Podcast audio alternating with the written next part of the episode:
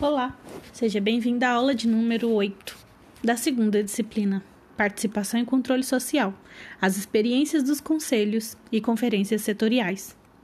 Objetivos específicos: avaliar os limites e as potencialidades das experiências dos conselhos e conferências setoriais, como da saúde, assistência social e educação. Introdução. Na primeira sessão, você terá a oportunidade de estudar os conselhos municipais como um canal de participação e de controle social. Verá a lenta trajetória de mudanças na aceitação da partilha do poder local e ainda os paradigmas que atrapalham a efetividade dos conselhos. Na segunda sessão, verá duas experiências exitosas de participação e controle social nos municípios de Londrina e Sobral exemplificando como as resistências e as dificuldades podem ser superadas para se alcançar uma cidade mais humanizada, protetiva e desenhada com a participação de todos. Capítulo 1 Um canal de participação e controle social. Após um longo período de ditadura militar marcado pela centralização das decisões e pelo autoritarismo, o Brasil, apenas na década de 90, conseguiu uma abertura democrática com a derrubada do Estado ditador, que exercia o controle social por meio da força e das legislações coercitivas.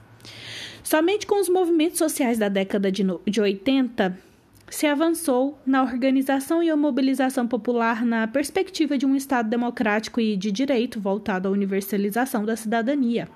A Carta Magna assegurou a participação da sociedade civil na gestão e no controle das políticas públicas por meio da criação de conselhos nos âmbitos municipal, estadual e federal. Abre aspas. Ao longo de décadas, os governos submeteram os objetivos de sua ação aos interesses particulares de alguns grupos dominantes, sem qualquer compromisso com o interesse da coletividade. Fecha aspas. Essa é uma fala de Barros em sua obra de 1998, na página 31. O debate que se coloca aqui é sobre a contradição entre o avanço dos direitos dos cidadãos e os retrocessos vivenciados pelo país a partir dos anos 90, com a globalização da economia, a crise do Estado brasileiro e o endividamento público. Embora tenhamos garantido no texto constitucional uma representação democrática, parece que se perdeu legitimidade diante das transformações na economia, que levou grandes contingentes populacionais à situação de precarização do trabalho ou ausência de renda com o desemprego estrutural uma trajetória anterior de mobilização social impulsionada pela elaboração da atual Constituição Federal e que se expressa em vários momentos como força da sociedade civil organizada do campo político democrático e popular, criando novas institucionalidades, esse, momento, esse movimento é arrestado a partir de meados dos anos de 1990 por uma política que vai na contramão da construção dos direitos na contramão de um processo de redistribuição de riqueza e que restringe os espaços de participação, como aponta Bava em sua obra de 2005 na página 34. Nesse sentido, a defesa, a garantia e a proteção dos direitos sociais podem contar com a atuação e com o protagonismo dos conselhos na minimização desses movimentos que vêm na contramão da Constituição, conforme a afirmação de Bava em sua obra de 2005. Vejamos a importância dos conselhos. Para que um conselho municipal seja instituído, é preciso uma lei aprovada pela, pela Câmara, Câmara Municipal. Uma vez aprovada, o próximo passo é a nomeação dos conselheiros. Os conselhos são órgãos colegiados constituídos por servidores públicos representando as diversas políticas sociais ligadas ao tema, saúde, educação, assistência social, entre outros, e pela sociedade civil, prestadores de serviços, associações, sindicatos, ONGs, entre outros. Eles devem ter a composição paritária, ou seja, proporcional representação entre o poder público e a sociedade civil. Assim, se o conselho for composto por 12 conselheiros titulares, seis deverão ser do poder público e seis da sociedade civil. Deverão ser nomeados ainda outros 12 conselheiros suplentes, garantindo a mesma paridade. Os conselheiros representantes do poder público são escolhidos entre os servidores, e os conselheiros da sociedade civil são escolhidos pelos seus pares. O mandato e a representação dos conselheiros variam de acordo com o conselho e devem estar previstos em lei. Somente maiores de 18 anos podem participar dos conselhos, e essa atuação como conselheiro não é remunerada. O município deverá garantir as condições de infraestrutura para que o conselho realize suas atividades, como reuniões, encontros, capacitação, conferências, entre outros, e possibilitar ainda os materiais e equipamentos necessários. Cada conselho tem sua área de atuação de acordo com a sua especificidade e realidade locais Trabalha na defesa e na garantia dos direitos dos cidadãos e tem como tarefa formular, formular políticas públicas e monitorar suas execuções. O Conselho deve acompanhar ainda a gestão das, dos recursos financeiros da política pública que representa, participar da construção de planos municipais e plurianuais e fiscalizar a prestação de contas. Alguns conselhos possuem caráter fiscalizador, deliberativo, consultivo, normativo e propositivo. Concluímos que os conselhos são importantes instrumentos de participação social e auxiliam na aproximação entre o governo e a sociedade civil entre as principais funções de um conselho, destacamos a mediação e a articulação entre o poder público e a sociedade civil. A Constituição Federal permitiu o exercício do poder pelos usuários das políticas públicas de maneira direta, pela participação dos conselhos de direitos e de maneira indireta, por meio de plebiscitos, referendos e projetos e ações de iniciativa popular.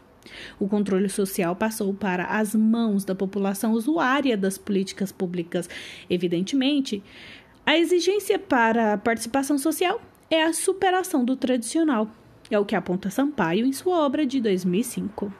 O controle social na Constituição estabelece novas diretrizes que favorecem a criação de mecanismos e espaços institucionais que garantam a participação social na fiscalização direta nas três esferas do governo.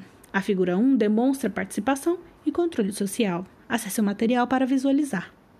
Com o objetivo de ampliar a democracia representativa de, para a democracia participativa de base, segundo Bravo, em sua obra de 2009, página 396, o princípio da participação popular foi garantido na Constituição de 1988 por meio de duas instâncias de participação: os conselhos e as conferências. As conferências municipais, estaduais e no âmbito federal devem ocorrer a cada dois anos, se, se configuram em espaços deliberativos privilegiados para ampliação e consolidação da democracia. Nelas reúnem-se usuários, movimentos organizados, prestadores de serviços e profissionais que discutirão os rumos da política pública em questão, orientando as discussões tomadas pelos conselhos nas diferentes políticas públicas de responsabilidade do Estado.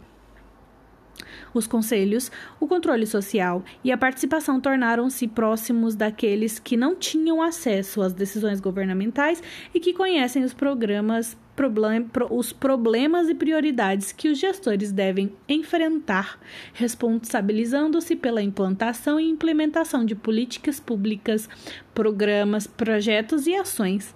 Segundo Sampaio, em sua obra de 2005, o controle social tem um sentido de vigilância, responsabilização, efetividade e compromisso. Os conselhos devem ser valorizados como espaços estratégicos de participação para a pactuação e estabelecimento de compromissos entre a gestão pública, os trabalhadores e os usuários, visando ao desenvolvimento e à qualificação dos serviços e das políticas públicas, como aponta Rolim Cruz Sampaio em sua obra de 2013. É preciso que o controle social e a participação popular aconteçam na prática, para que não fiquem apenas em lei. A participação social é um processo em permanente construção que comporta avanços e recursos e por muitas vezes depende de ampla mobilização da comunidade na defesa de seus direitos, como aponta, como aponta Sampaio em sua obra de 2005 na página 141. A figura 2 representa a participação popular. Acesse o material para visualizar.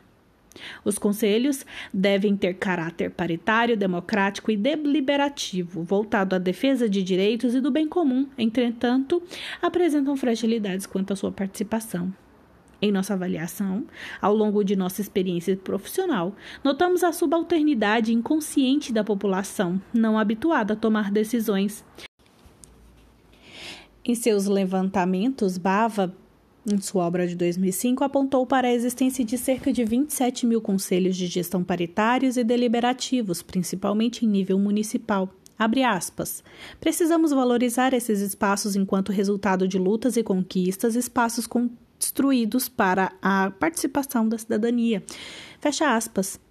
Como ressalta Bava, em sua obra de 2005, na página 36.